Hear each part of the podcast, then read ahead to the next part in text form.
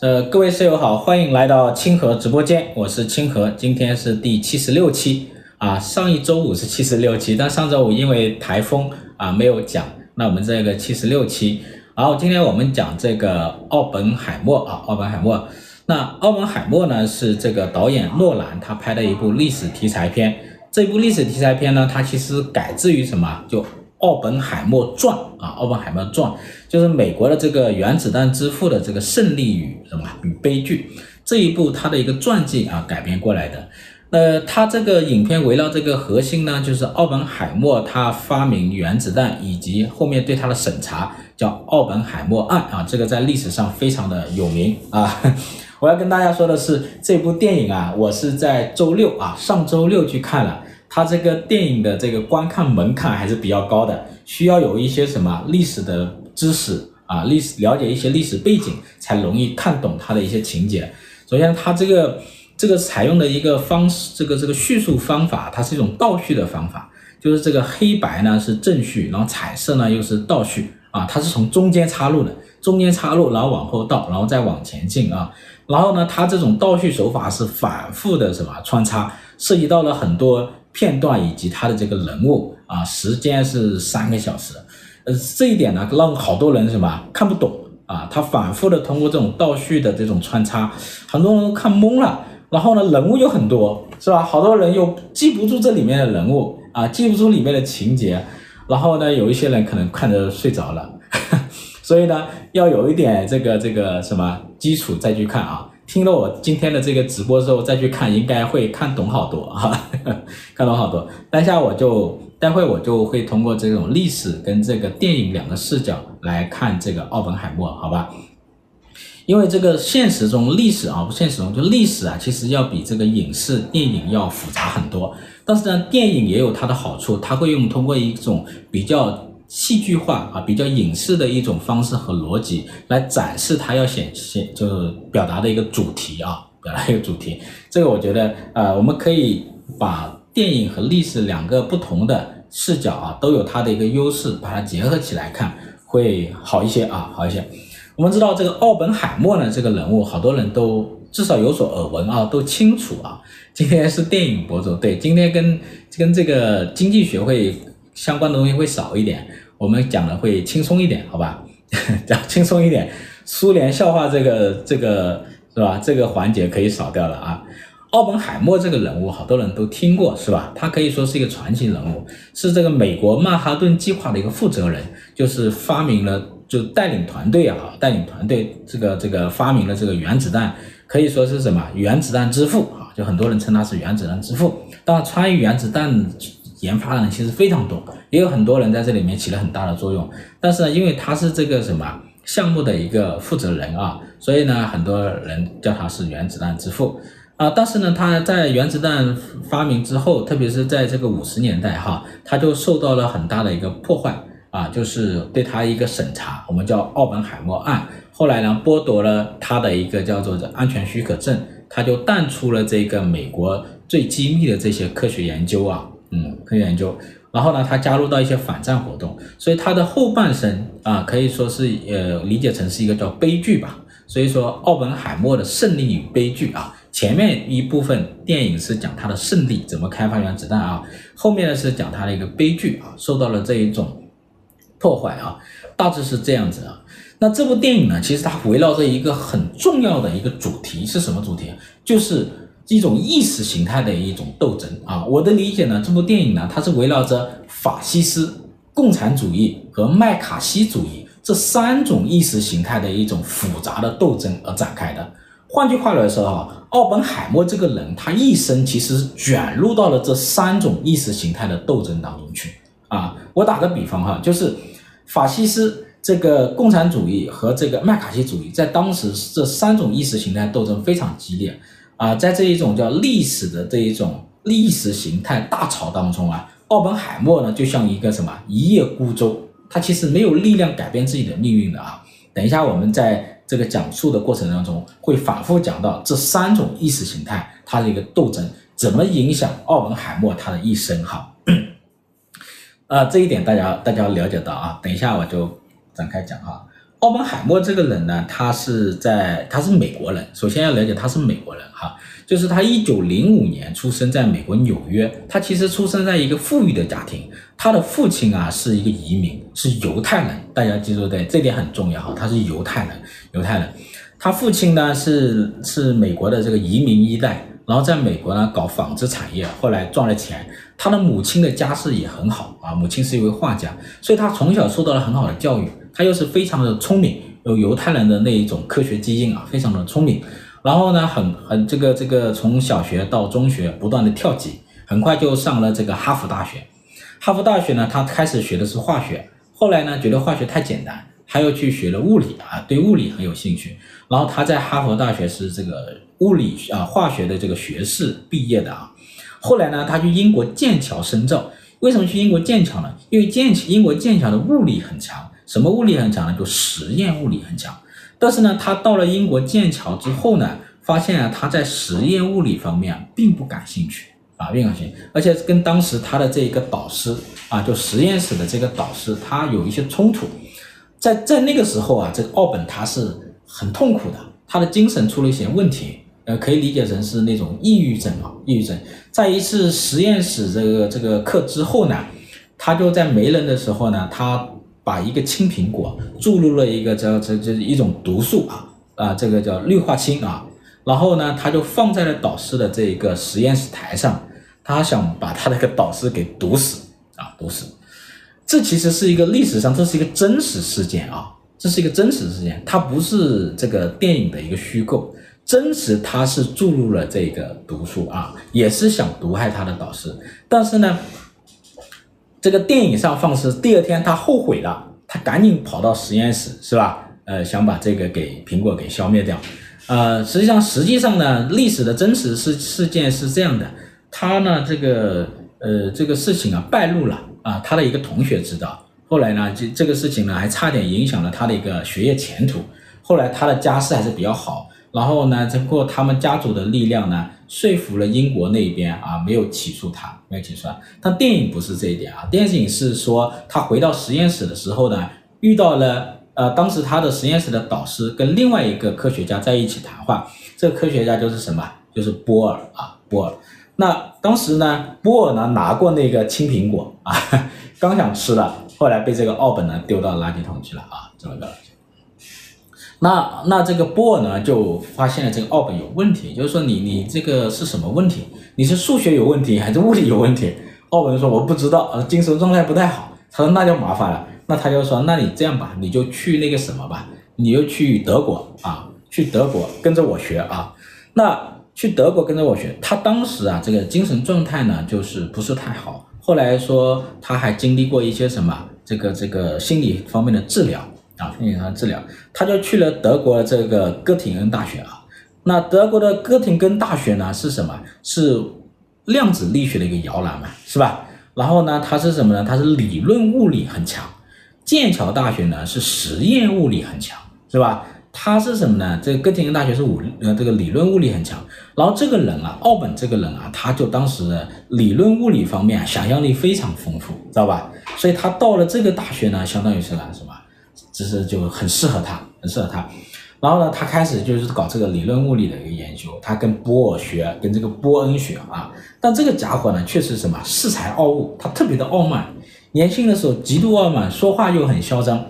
他去了这个德国这个大学的时候呢，他遇到了他的导师，就他的博士生导师，就波恩嘛。波恩也是这个量子力学的这个创始人之一哈。第一眼。第一天见到这个波恩，波恩就看到这奥本来了。他说：“我这里有一篇这个论文，你拿去看一看。”这个奥本回去看了之后，过两天把论文还给这个老师，还给这个波恩。他这篇论文写的非常之好。问题是这篇论文是你写的吗？是吧？呃，他就他就他就那么嚣张啊。哦，据说啊，这篇论文后来是什么？波恩跟这个奥本一起来完成。然后这篇论文就有形成了一个很著名的一个理论，叫做这个波恩奥本近似啊。你们学物理的人应该知道啊，学物理应该知道。所以呢，这个呢，就是他在这一块应该是有很有天赋的。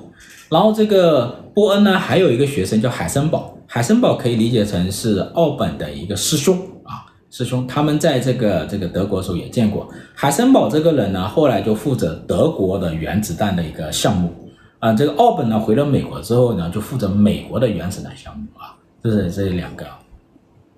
那一九二八年呢，这个奥本呢，他就回美国了。当时呢，这个他拿到了这个博士学位，呃，二十三岁啊，二十三岁就拿到博士学位。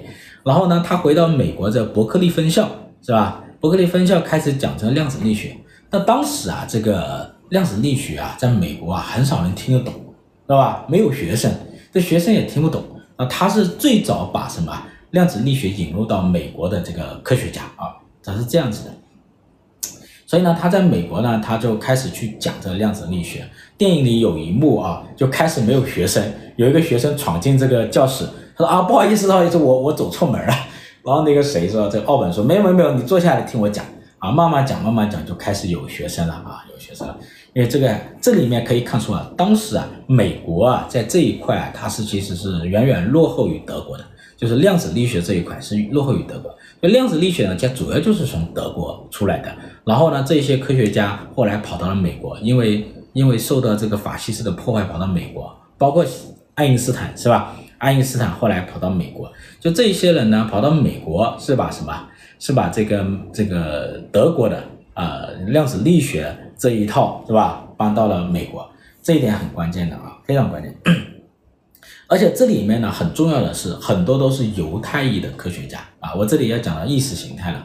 就好多从德国跑到美国去的这些呃物理学家，这些量子力学家，好多都是犹太裔的科学家啊，这是第一个他们的这个人种啊，就是种族啊。第二个呢，就是好多都是左翼人士，他们很多都是信仰共产主义，或者对苏联、对共产主义保有同情。这一点，这一点很厉害的啊，这一点很厉害。这里面后面会贯穿的整个故事都会贯穿着这个意识形态斗争开始讲，来讲。那这个奥本呢，他在美国，他这个回了美国之后呢，他就什么？他就跟这些呃跟在学校里，在博客里开始教这些量子力学。然后他身边呢，很多都是什么左翼人士，他身边很多人都加入了这个共产党。啊，美国共产党，然后呢，或者是参加很多左翼的活动，然后他自己呢也跟着这些朋友也参加这些左翼的活动，这对他后面的审查有很大的影响。这里面有谁呢？首先他的弟弟，他弟弟呢也是一个物理学家，他弟弟呢是美国共产党成员，然后他的一个女朋友，他女朋友呢也是美国共产党，然后呢后来他的妻子也是美国的共产党，然后呢。他有很多这个这个这个科学家，就包括他的一些学生，很多都是有左翼思想的。很重要的是后面他有一个助手叫福克斯，啊，他不仅是一个早年加入德国共产党的一员，还是什么苏联的间谍。所以呢，当时啊，他这个美国的这个意识形态就是这样子啊，尤其是从欧洲从德国跑过去的那些物理学家、犹太裔的科学家，很多都是共产主义。那这里要说到一个历史上的一个斗争哈，就是在德国社会主义的气氛是非常浓的。你要知道是吧？你要知道马克思这个这个祖宗在哪？就是德国啊。那当时德国呢有有很多社会主义的流派，其中呢共产主义和法西斯都是什么？都是属于这种流派。那当时呢法西斯得势之后呢，他就对共产主义进行什么极大的破坏。虽然共产主义也是什么，共产也是这个社会主义的流派之一，但是呢，他们势不两立。所以呢，这个法西斯呢，既破坏犹太人，也破坏什么共产主义啊，共产主义，共产主义者。而这些犹太的科学家，他本身是犹太人，很多也是信仰共产主义的，就受到了什么双重打击，相当于。所以呢，这些犹太的科学家跑到美国去了。啊，这些信仰共产主义的科学家、犹太科学家跑到美国去了，他们其实憋足一股劲，实际上是复仇，复谁的仇啊？就复德国法西斯的仇。所以呢，这是一组什么？一组斗争。研发原子弹其实是奥本参与这个原子弹的研发，其实也包含了犹太裔科学家以及具有左翼思想的犹太裔科学家对什么法西斯的一种斗争啊。这里面是什么？是。最早的这个原子弹开发里面隐含的这个斗争，但这个斗争呢，在影片里啊不是太突出啊，不是太突出。那这一点大家要了解到。那那最开始是怎么先搞起这个原子弹的研发呢？是三八年，三八年当时什么？就是这个欧洲战场上的二战还没有爆发啊。就是三八年呢，当时德国有两位科学家发表了一篇论文，他说这个中子撞击的这个铀核产生了这个裂变啊，就链式反应啊，链式反应。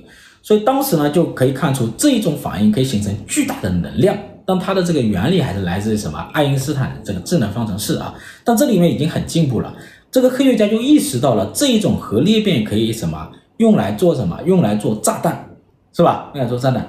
到第二年就是三九年，那这个这个欧洲战场它就爆发了，这个德国就入侵了这个波兰，就二战爆发。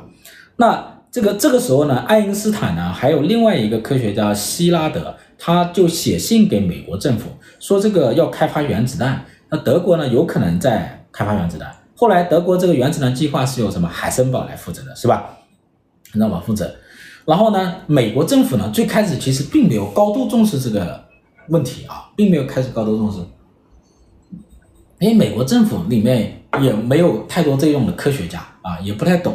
后来呢，到了四二年才才开始搞啊，才开始搞，就是这个曼哈顿计划。当时这个计划呢是有三个团队、三个组的啊，其中一组还包括芝加哥啊，芝加哥大学。后来呢，这个四二年开始搞的，其实已经落后于德国了啊。然后呢，后来就开始叫组建团队嘛，组建团队呢就找这个奥本海默啊。那这个时候啊，其实啊，联邦调查局已经在调查奥本海默了，因为奥本海默也关注了这个科学家的左翼活动啊，非常的疯狂啊。所以呢，这个时候其实已经在什么，在调查他。那那这个这个负责这一个呃负责这一个奥负责这个曼哈顿计划的这个将军啊，叫做叫做这个格罗夫斯，他就亲自去找了奥本。呃，他说虽然那些人在在在写是吧，呃，在调查你，但我还是想亲自来看一看。那这个奥本的魅力呢，还是征服了这个将军。啊，所以呢，他就顺路的进入了这个计划。那进入了这个计划，其实就是什么？其中的一个项目，其中一个项目就是阿拉莫斯基地这个项目。后来这个项目成了最大的、最主要的项目啊，是是这么回事的。那为什么这个现在很多历史在看，为什么这个海森堡没有在德国研发出原子弹？是吧？如果海森堡他搞出来了，这个这个历史可能就改写了，是吧？那海森堡呢？这里面好几种说法哈，其中一个说法就是说，这个希特勒并不相信这个原子弹项目，因为海森堡这个人虽然不是犹太人，他是德国人，他没有逃，但是呢，这个希特勒认为这个量子力学呢是这些犹太人的科学，所以呢，他并不是特别重视啊，这是第一个。第二个的话呢是什么？呃，这个。科就物理学这个历史上去研究，发现一个细节，这个细节是什么？海森堡计算错误。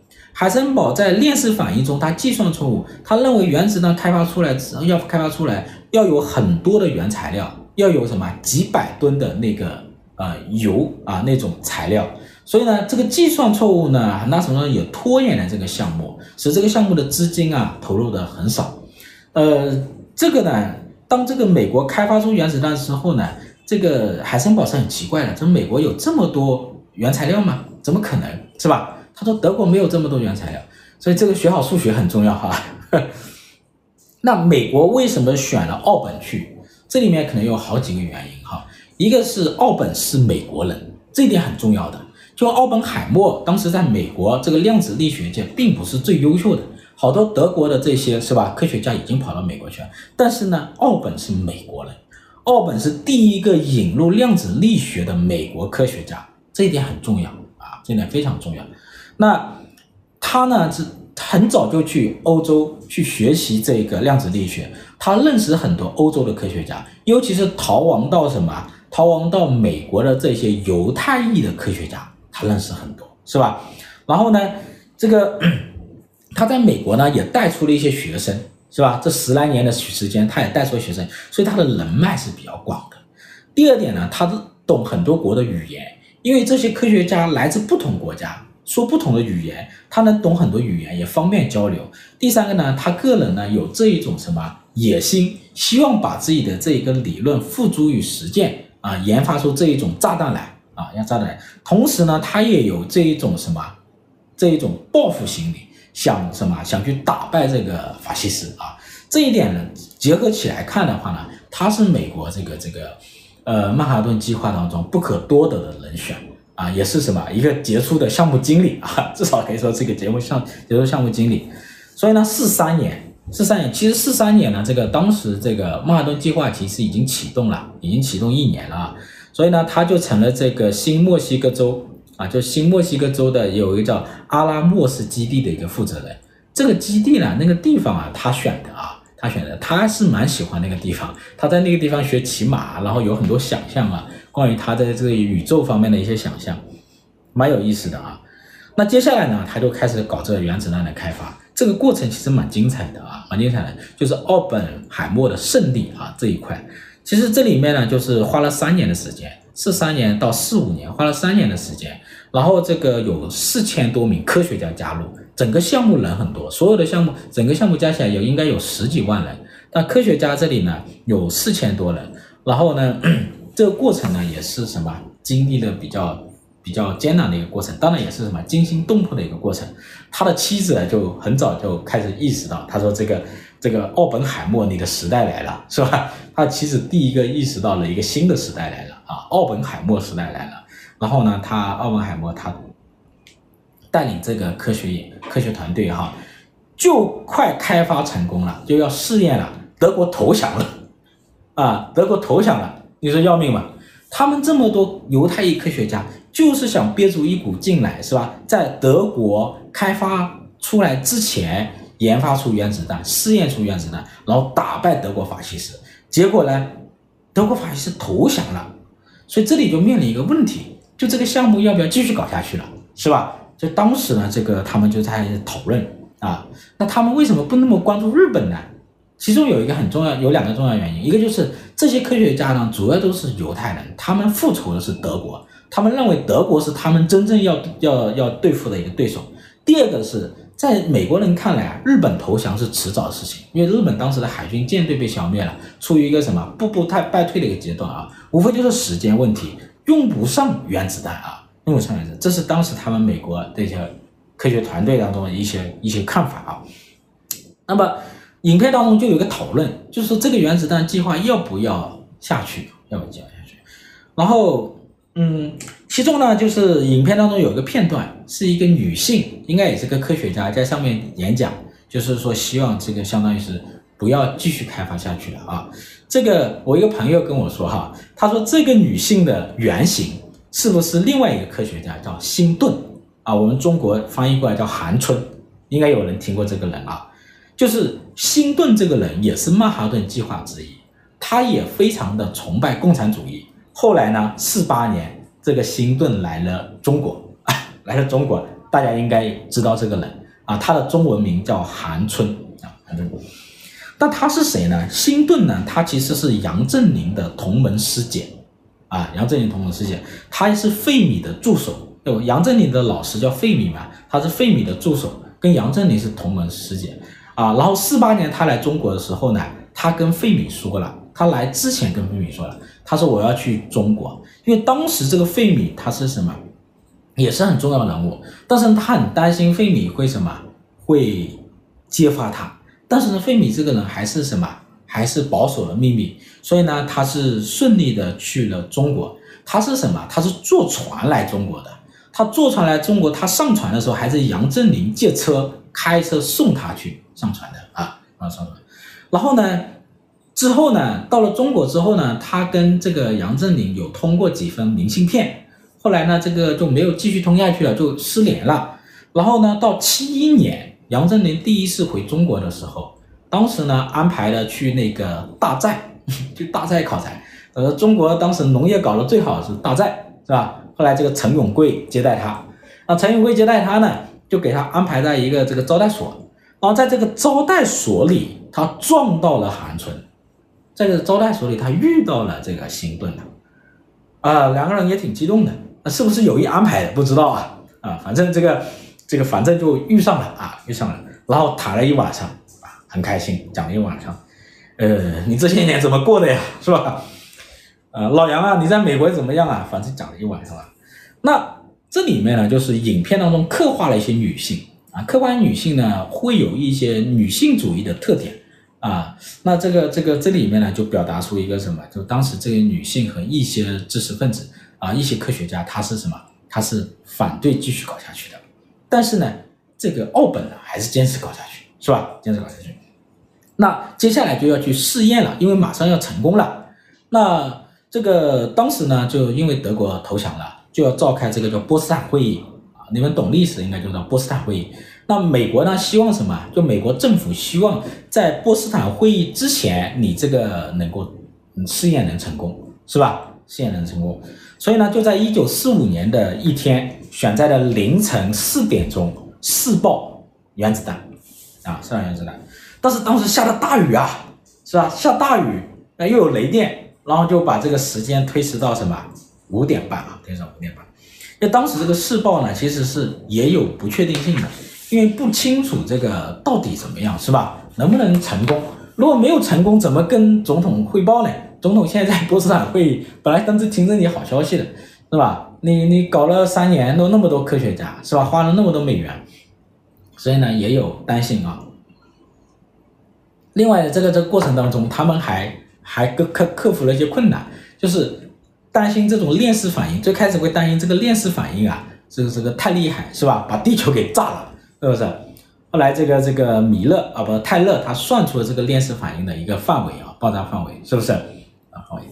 然后呢，然后呢，这个这个到凌晨五点半的时候呢，他就什么？后来试爆成功了，在这个荒漠上试爆成功了。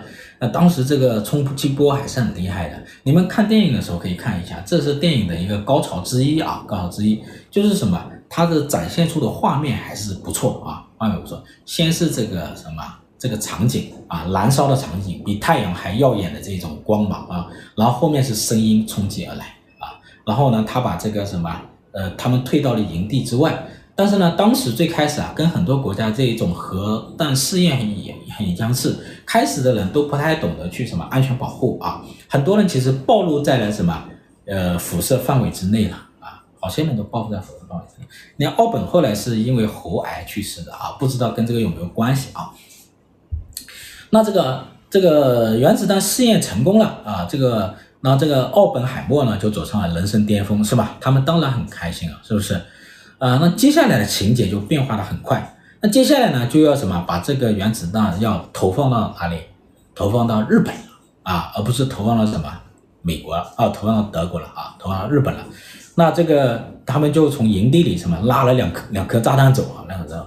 这个时候啊，奥本海默的心理发生了变化了，马上就就是一个转折点，他就开始切入到奥本海默的下半生，就奥本海默的悲剧，又从胜利转入到悲剧啊，他这个。电影的这一种呃安排其实蛮好的啊，这一种就是怎么叫烟花易冷是吧？你你这个原子弹像一个烟花一样，是人生的最耀眼的时候，然后迅速的冷却啊，他的接下来的人生就迅速的进入了冷却，他的心理发生了变化。首先是心理发生变化啊，在这个军事会议上讨论呢，就是这个投放原子弹的一个问题。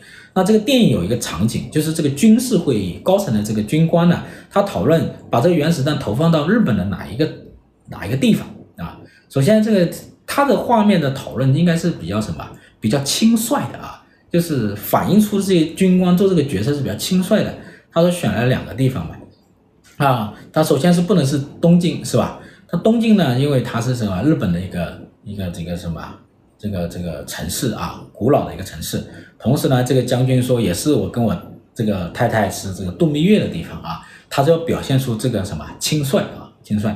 那一一颗原子弹是为了什么？震慑日本，对吧？呃，为了打击日本。另外一颗呢，就表示什么？我们会继续下去。如果你不投降，我继续下去。那奥本呢，在在那个会议现场，他其实是有担忧的啊，他有担忧。但是呢，他没有反对啊，他不反对。呃，他后来有一些采访问他，他当时会不会反不反对使用在日本上啊？他明确表示他不反对啊，不反对。那。但是呢，轰炸完这个长崎之后呢，广岛长崎之后呢，他的心态就发生了变化，可以说他的心态其实已经崩溃了啊。就是这个对日本轰炸完之后呢，他们有一个演讲，安排了奥本一个演讲，下面的人就把他奉为英雄嘛，是不是？这国家的英雄嘛，陷入一种群众陷入一种疯狂，观众也陷入一种疯狂。但是呢，他其实陷入一种恐惧啊。他在演讲当中，他他这反映出的一个画面，影片里反映出的画面，他根本听不到什么，听不到他们的这些人的欢呼声，啊脑子里就幻想出这一种核爆炸带来的恐怖的画面啊。这个时候，他的人生就发生了很大的变化。接下来呢，他就去找美国总统杜鲁门。他找美国总统杜鲁门呢，是非常经典的一幕啊。这一幕呢，也是电影的这个什么高潮之一啊。这个见了杜鲁门，杜鲁门本来就是觉得你来了挺开心的，哎，问一下你做了什么，做了名人之后什么感受啊？但是呢，这个谁，这个。这个奥本呢，他不是这样想。奥本呢，他就是说，这个要把这个阿拉这个这个阿拉莫斯这个基地啊，要还给印第安人，就是不想再搞下去了。他说：“我的这个双手啊，沾满了鲜血，是吧？沾满鲜血。”所以这个呢，就是让杜鲁门很不爽吧。杜鲁门就说：“呃，用了一一个很轻蔑的一种一种手势，是吧？从他这个口袋里拿出一个他的这个应该是呃这个汗巾啊。”在他面前挥舞啊，轻轻挥舞说：“没有人在乎谁发明的原子弹，是吧？他们只关注什么呀？谁扔的原子弹，是吧？是我扔的，我扔的。然后最后走的时候，他就说：再也永远不要让这个什么爱哭鬼来找我了。就是他反映出政客的一种轻蔑和什么冷漠啊。这个导导导演他是这么安排的啊，那怎么去理解这个话啊？怎么去理解这个话？”一般的影评啊，就会从这个角度理解，就是说，奥本呢，他是有道德感的，是吧？他有道德感，他觉得自己的双手沾满了鲜血，他觉得自己是一个什么？呃，打开了世界的什么？成了世界的一个毁灭者，对吧？毁灭者，原来没有这种炸弹，然后这个炸弹是自己一手创造的，然后呢，又投入到了日本，本来想投入到德国的，如果投入到德国，他的负罪感可能没那么深，结果投入到日本。啊，他有点感觉日本，是吧？有点同情，至少吧，啊，所以他就觉得至少对日本的死者或一些平民，他有同情。这个时候呢，他就有强烈的一种负罪感啊，所以呢，这里会体现出这个奥本的一种什么强烈的道德感和自我谴责，然后同时又映衬出什么？映衬出应该说用政客的这种冷漠和蔑视啊，以及对他的羞辱来什么？来来映衬出他的一个道德感，呃。这这里面怎么去怎么去理解这个情节？我觉得，呃，可以多元的角度，历史的还是要多元的角度啊，历史还是要多元角度。影片呢，它有它的安排，比如说影片它会表达军事会议上他们的这个军官做出这个决定的一个轻率，然后呢，杜鲁门对于奥本的那一种这个什么轻蔑啊，可以这么去安排。但是历史还原的话呢，应该要丰富一点啊，丰富一点。是吧？我相信历史上对于这个军事会议肯定是非常严谨的，不可能是那么轻率的。然后呢，杜鲁门讲这个话是不是历史的一个真实？这个可以去呃了解一下哈。那呃，在战争的时候去去思考这个东西，跟和平的时候思考这个东西也是不一样的，是吧？也是不一样。所以历史呢会有历史的一个视角啊，历史的。那接下来呢，这个情况就发生了非常大的变化啊，非常大的变化。这是为什么呢？一九四九年，苏联的原子弹呃试验成功了。虽然那个时候苏联没有没有对外宣布，但是美国通过技术手段侦查到了苏联试验成功，这让美国政府非常的不爽，知道吧？非常不爽。为什么呢？因为杜鲁门认为苏联是不可能搞出原子弹的，永远不可能的。为什么呢？因为原子弹是美国召集了全世界最顶级的科学家，投入了这么多的精力，是不是？是吧？呃，有回音吗？投入了这么多精力才把这个原子弹给弄出来，世界上没有第二个团队能够什么？第二项没有第二个团队能够把这原子弹制造出来。但是呢，四九年苏联就制造出原子弹了，而且知道他们正在推进新氢弹的计划，那说明什么？那。美国政府很清楚，那一定是什么？一定是有间谍嘛？一定是团队出了问题嘛？是不是？所以接下来呢，就抓间谍。然后一九五零年就第二年，这个英国发现了一个间谍啊，一个间谍就是什么奥本海默的助手福克斯啊，发现这个间谍，那不得了了。福克斯这个人是什么？他也是犹太人，他是德国犹太人。他早年十九岁的时候就加入了德国这个共产党，后来受到了犹太，就后来受到了法西斯的破坏，他就去了什么？去了英国，加入了英国籍，成了英国的这个科学家。后来呢，呃，曼哈顿计划兴起来之后呢，英国呢就派这个福克斯去参与了曼哈顿计划。他相当于是英国的这种首席科学家啊，参与到了曼哈顿计划。那他很努力，后来又成了奥本海默的一个助手。他拿到了很核心的资料，他基本上把最核心的资料都交给了苏联，包括图纸，包括什么这些材料是吧？包括这些材料，至少让苏联什么这个这个原子弹的计划，这个这个推进了一半是吧？或者说至少什么？至少让他这个这个前进了十年二十年的时间，是不是？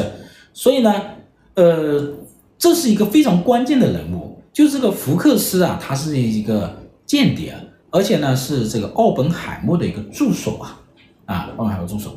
然后呢，接下来呢就是联邦调查局就对这个曼哈顿计划进行调查，这里面涉及到了十几万人都进行排查，重点就是科学家，其中这个奥本海默就是什么？这个排查范围之内啊，那这里面还要加入一个背景，就是冷战的背景嘛，是吧？冷战背景，所以这个美国的之前的一个对手，从德国还有这个日本转向成了苏联，这个时候又出现了什么？朝鲜战争，这一点很要命的是，朝鲜战争，朝鲜战争一开始的时候呢，然后又出现了这一个间谍问题，然后呢，美国的有一个议员叫麦卡锡。麦卡锡呢，他就开始炮轰这个杜鲁门政府。他说：“你这个杜鲁门政府啊，肯定是出了问题，私通敌国，私通苏联。那这个联邦调查局局长，是吧？那这个杜鲁门就命这个联邦调查局局长胡佛，他就什么彻查这一个，彻查这一个啊曼哈顿计划啊曼哈顿计划。所以呢，这里面呢就涉及到好多人，当时可以说是一种恐怖啊，一种恐怖。”这里面涉及到一个很著名的案件，叫做罗森堡夫妇。一九五三年，这个罗森堡夫妇啊，是他们以这个罗森堡这个人呢，也是什么，也是，也是什么，也是曼哈顿计划者之一。然后呢，说他是间谍啊，给苏联提供了什么情报。后来呢，他被判，这个夫妇被判死刑。就就美国啊，他引入这种间谍法之后啊，第一个。好像到现在也是唯一一个被判死刑啊，被判死刑。当时这个这个掀起了轩然大波啊，也是什么麦卡锡主义的一个什么高潮啊，麦卡锡。所以这个麦卡锡就开始什么跟这个共产主义进行一个斗争了，那厉害的很啊。为什么说会给他判死刑呢？这个他这个法官的逻辑是这样子的，因为你这个罗森堡，你给了这个呃原子弹给了苏联，让苏联。那情报给苏联，让苏联搞出原子弹，所以他们才敢发动这个朝鲜战争，是吧？让美国的很多军人啊陷入到这一种啊这种危境啊，相当于是你变相杀死了很多美国的军人，他是这个逻辑啊。所以这个呢，在美国科学界啊，甚至这个这掀掀起了轩然大波。同是一九五三年就开始什么调查奥本海默。这里面有一个很关键的人物，在电影里反复出现的一个关键人物，就是奥本海默的政治对手，原子能委员会的一个主席叫斯特劳斯啊。斯特劳斯呢，跟这个执行主席这个博尔登，他就在什么去指控奥本海默，他给这个胡佛，就是联邦调查局写了一封信，指控他说这个奥本海默太有可能是一名苏联间谍啊，苏联间谍。他列举了大量的事实。他说，在一九三五、一九三九年到一九四二年期间，奥本海默太有可能是一个十分坚定的共产主义者，是吧？他要么自愿给苏联提供间谍的啊，提供谍报，要么什么遵照苏联的意愿行事，同时呢，在苏联的指使下干扰美国的氢弹计划。这一点很要命啊，就是。美国在加速推进氢弹，美国推出氢弹试爆氢弹的第之后，苏联第二年就试爆了氢弹，是吧？那确确实实，这个奥本海默在当时发表了很多呃不太同意氢弹计划的这种言论，但是呢，他又是氢弹计划的顾问之一，这一点其实对他也是非常不利的。所以的话呢，一九五三年的年底，这个艾森豪威尔这个总统啊，他就终止了奥本海默的安全特许证，就安全许可证。如果这个安全许许可证被剥夺了呢，奥本海默就没办法去参与这种核心的这些计划了，是吧？核心计划这一点是很关键的啊。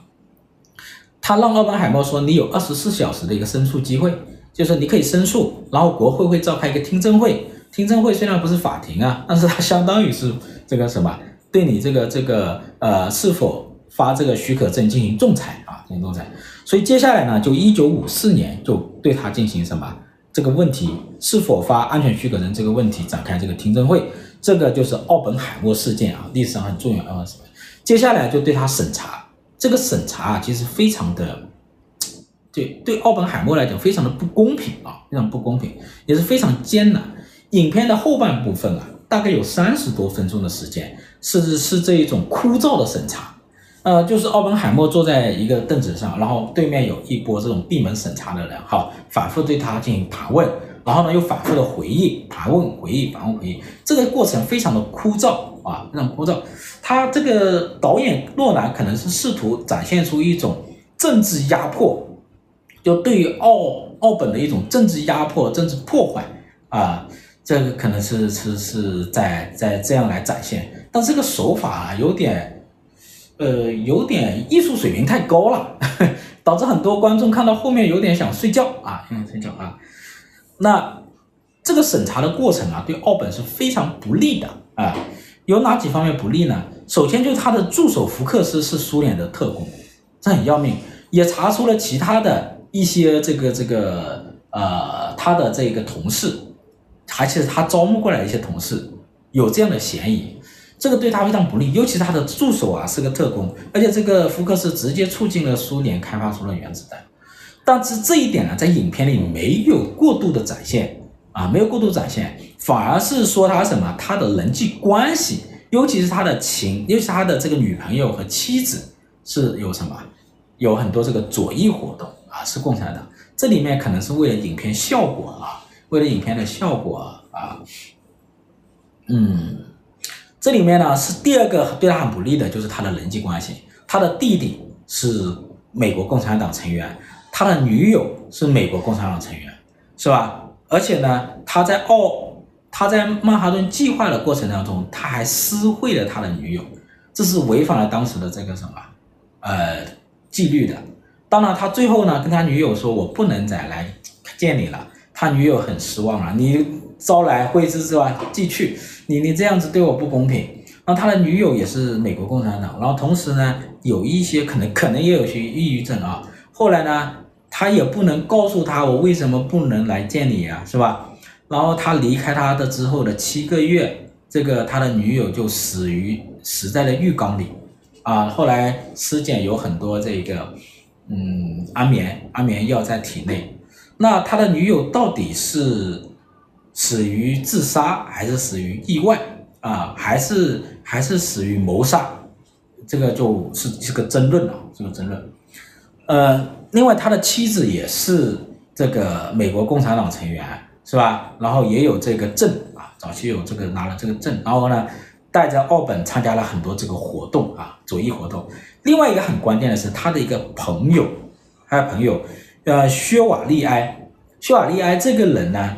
是在奥本，薛瓦利埃这个人也是共产党啊，也是共共呃是一个左翼分子啊。是在奥本去这个曼哈顿计划的之前，他们去了他家，他们是一个朋友，这是一个教授，然后他就告诉他一件事情，说美国这个共产党的一个一个人，他想通过奥本来获得这个美国曼哈顿计划的一些情报，然后呢转给苏联，当时奥本是拒绝了。拒绝了这个事情，但实际上呢，澳门好多活动都被监控了。后来这个事情败露了，他跟美国的一些安全员沟通这个事情的时候，他就撒了谎，呃，至少没有如实说，他没有说是哪些人、哪些科学家想要打探他的信息啊。然后呢，后面呢，他也跟这个将军也也如实说了，但是呢，后来将军为了保他，为了保这个计划呢，就就没有把这个事情给揭露出去。后来呢，是被什么联邦调查局拿到了录音，啊，所以呢，这个证据对他非常的不利啊，非常不利。但在这个审查过程中，其实没有隐私权的，就相当于是什么政治压迫对他来讲太痛苦了。这个影片当中会反映出奥本是一个赤身裸体的一个状态，好像这个这个在这些众人面前啊，同时他回忆呢也回忆到他跟他的女友一些比较有颜色的画面。那导导演为什么把有颜色的画面放在那个时候呢？也可能也是为了展现出政治压迫对他来讲是非常艰难的啊，是没有隐私的，没有隐私的啊，是对他来讲是一种羞辱的啊。这个好像胡锡进也讲了这个事情啊。那呢，奥本海默有一句很重要的话，说他是什么？成了世界的一种一种什么毁灭者是吧？也是在跟他女友的这个呃发生关系的那个时候表达出来的啊。他可能是形成了一种冲突啊，形成一种冲突。那那第三点对他非常不利的是什么？他对氢弹的开发是有道德担忧的。他虽然没有说审查说我没有说我要反对氢弹，但他承认了他对氢弹有道德担忧。这个时候很难自证清白，因为因为美国政府不可能任命一个道德上不坚定的人去担任一个什么这个军事。研发军事这个氢弹项目当中啊，这种军事项目当中的一个重要的一个职职一个角色，他不可能任命这么一种人来担任这样一个重要的角色。你在这个道德上啊，一定是要坚定的啊。但是呢，他表达出明确表达出他对这种氢弹开发的一种道德担忧啊，所以这一点对他非常不利啊。那这里面除了调查他和他的这些亲人妻子。还调查他这些同事，包括美国参与了呃这个曼哈顿计划的很多科学家。其实呢，历史上来看哈，绝大多数科学家都是支持奥本海默的。绝大多数科学家在听证会上啊，在调查的时候都说，奥本海默绝对是一个忠诚的美国人，不可能是美国的间谍啊，不可能是苏联的间谍。呃，这个是有有记录可查的啊。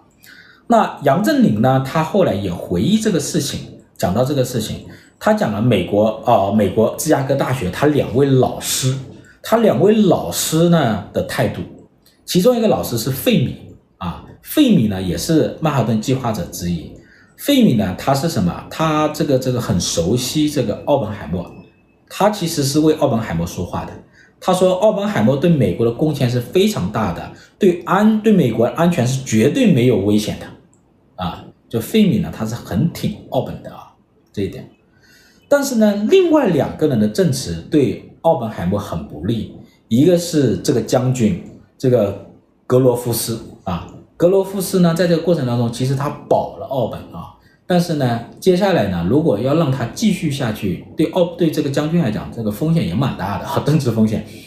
第二个呢，对他很不利的人呢，也是什么？是这个杨振宁的一个老师。就是他的博士生导师泰勒啊，泰勒，泰勒在这个影片当中，这个镜头还蛮多的啊。泰勒这个人很关键啊，泰勒呢，他是氢弹之父，他后来去搞氢弹，就是奥本海默是原子弹之父，泰勒是氢弹之父。他呢，这个杨振宁跟他关系也蛮好的，但是呢，据杨振宁回忆哈。泰勒是在听证会上唯一说奥本海默坏话的科学家，而且他在听证会上的一句证词，历史上也有记录的哈，很大程度上影响了听证会的一个决定啊，一个结果。他说啊，他并不知道艾奥本海默是否有过背叛美国的事情，可是奥本海默的许多决策是他不能理解的，所以他觉得。假如美国的国防事业不放在奥本海默手里，会更安全一些。这就相当于是什么？氢弹计划，我要把你奥本海默给踢出去，就不给你什么许可证嘛。但是呢，这个泰勒是一个重量级人物啊，他是这个氢弹计划的负责人啊，他这样去表达是非常要命的啊，对奥对奥本来讲是致命的。那我们是可以可以讲一下哈，他跟奥本啊之间的一些。恩恩怨怨哈。其实呢，泰勒是一个很厉害的人物，他早期呢他就进入到这个奥本海默这一个原子弹计划里当中哈，然后他跟奥本的关系其实是不错的，而且泰勒呢他数学很好，他帮助这个呃奥本海默帮助这个团队解决了链式反应的计算问题，但是呢，在影片当中有一个冲突。就是这个人思维很活跃，他很受这个年轻的研究员、科学家的喜欢。同时呢，他也非常主张要开发氢弹，而不是开发原子弹。他氢弹的这种厉害的威力要比原子弹大得多。那这就让什么？这个团队呢就很分心。这些年轻的科学家就对这个泰勒很感兴趣。所以呢，影片中就有一个冲突。这个冲突呢，历史上啊也是真实的哈。后来呢，这个。奥本海默作为负责人，他就必须解决掉这个问题。然后呢，泰勒就退出了原子弹这个项目。然后呢，奥本海默做了一个很好的处理。他说：“这个泰勒啊，你别走，你还留下来。你想干什么干什么？你研发什么？你研发氢弹，就是让他去研发氢弹。他让他去研发氢弹，其实奥本海默不是为了搞氢弹的。奥本海默是觉得什么？”你在这个团队当中已经带来了不和谐，我让你去研发氢弹，等于可以解决这个团队和谐的问题。第二个呢，就是说，就是说什么呢？他认为这个氢弹是很难搞成的。就奥本海默呢，也不觉得氢弹能够搞出来，他觉得这个难度很大。那你就先摸索呗，啊，先摸索啊，大致是这样子啊，那这样。但是呢，没有想到是原子弹开发出来之后呢，这个项目就进入到了下一个阶段，就是氢弹的开发。而且苏联呢，因为受到，因为拿到了机密的信息，也在正在快速推进氢弹，所以呢，氢弹的计划就变得非常重要了。所以呢，这个泰勒呢就开始什么主持这个氢弹啊，主持这个氢弹。那主持这个氢弹项目呢，就遇到了阻挠，谁的阻挠？就遇到了奥本海默的阻挠。所以，一九四九年之后啊，这两个人的关系就开始变得非常坏啊，不是明争，是暗斗哈。所以呢，泰勒这个人呢、他是作为氢弹的负责人，他要推进这个计划，他就利用了一些政治力量啊，去打击奥本海默，将奥本海默什么清出局。实际上呢，奥本海默的悲剧啊，很大程度上是奥本跟什么跟泰勒之间在氢弹项目中的权力的一个争夺。客观上来讲，应该是一个权力的争夺，呃。但是这个泰勒呢，在这个听证会上的话影响太大了啊！当时泰勒有个学生，也是杨振宁的一个同学，他就劝这个泰勒，他说：“你别去吧，在听证会上你别去，你的影响力那么大，你说了是吧？你说啥都不对。”泰勒呢，就是最后还是去了啊。前一天晚上想了一晚上该说什么，第二天呢，在听证会上说的这一句话，把奥本海默是吧？对，给踢出去了。因为泰勒的影这个话影响太大了，他说了这个话之后呢，后面十几年、几十年的时间，美国整个科学界都在孤立泰勒，泰勒就在科学界基本上没有朋友了，没有朋友了。呃，但但是呢，他成了什么氢弹之父啊？奥本海默是原子弹之父啊。那接下来呢，就是呃没有授予许可证，奥本海默呢就没有办法参与到了。任何机密的这个研发当中去了，后半生呢，他就跟爱因斯坦有所联合，去搞什么反战的一些活动啊。影片当中呢，他跟奥的跟这个爱因斯坦又会有一些交集。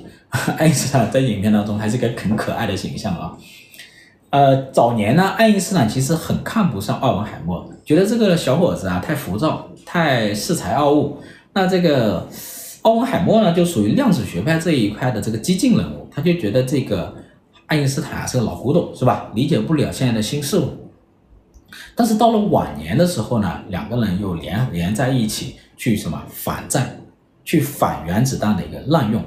奥本海默的一些想法，其实他是就是比较比较天真啊，他是想原子弹出来之后呢，我就别开发氢弹了。美国呢就跟什么苏联谈，我们一起成立一个国际组织，然后呢把这个所有的材料都交给这个国际组织。把这个核武器的使用权让出来，交给这个国际组织，怎么可能呢？这美国也不可能，苏联也不答应嘛，是吧？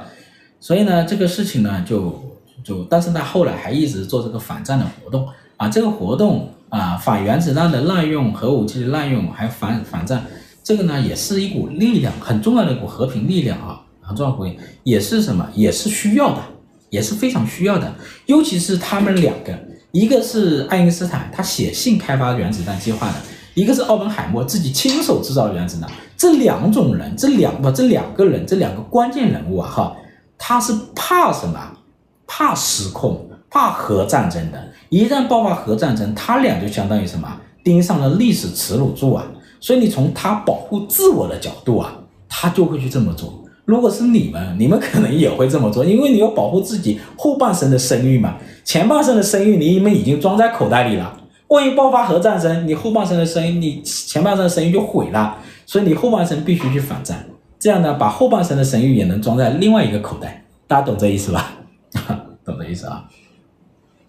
那到他的晚年，呃，就他获得了这一个叫做呃约翰逊总统授予他的这个奥本海默费米奖啊，相当于是给他平反吧，或者给他的一个认可啊。那本来这个奖是肯尼迪颁给他的，但肯尼迪呢，在他颁奖之前的前几个月被人杀了，所以呢，就他的继任者约翰逊给他颁奖啊。那这个费米奖到底是什么东西啊？其实费米奖啊，就是什么杨振宁的老师费米啊，这个为这个杨振宁的老师费米设立的一个科学奖来讲，当时费米是病重了，所以第一届费米奖给了费米本人，第二届给了谁呢？给了杨振宁另外一个老师氢弹之父泰勒，所以泰勒呢就拿到了费米奖的这个啊，拿了费米奖。那这个时候呢，杨振宁呢他就找了这个费米，他说啊，他跟费米说。他说：“这个你应该跟奥本海默和解，他现在是一个好机会啊！你拿了这个费米奖，你可以提名奥本海默呀，让明年奥本海默也拿奖啊。”所以杨振宇说：“是不是我这个话对泰勒有帮助？”他觉得也也可能也不可能，也也觉得可能不是，因为泰勒是个聪明人，他应该也想得到，而且他身边有朋友应该也会去告诉他跟奥本海默和解。所以到六三年的时候呢。就是这个谁呀、就是这个泰勒提名啊，奥本海默获得这个费米奖啊，最后他授予了他费米奖，相当于是两个人的和解，或者说美国官方对他一个肯定啊，平反吧。这就是奥本海默的一个一生啊。这个讲的这个就是故事蛮长的，是吧？我们光讲这个东西讲了多少？讲了一个小时，和电影仨小时，哈，电影仨小时。那接下来我就想。想大家跟大家聊一聊，沟通沟通啊，就是诺兰他拍这个电影，拍这一个历史题材的电影，他借助这个奥本海默，他想表达什么，是吧？他到底想表达什么？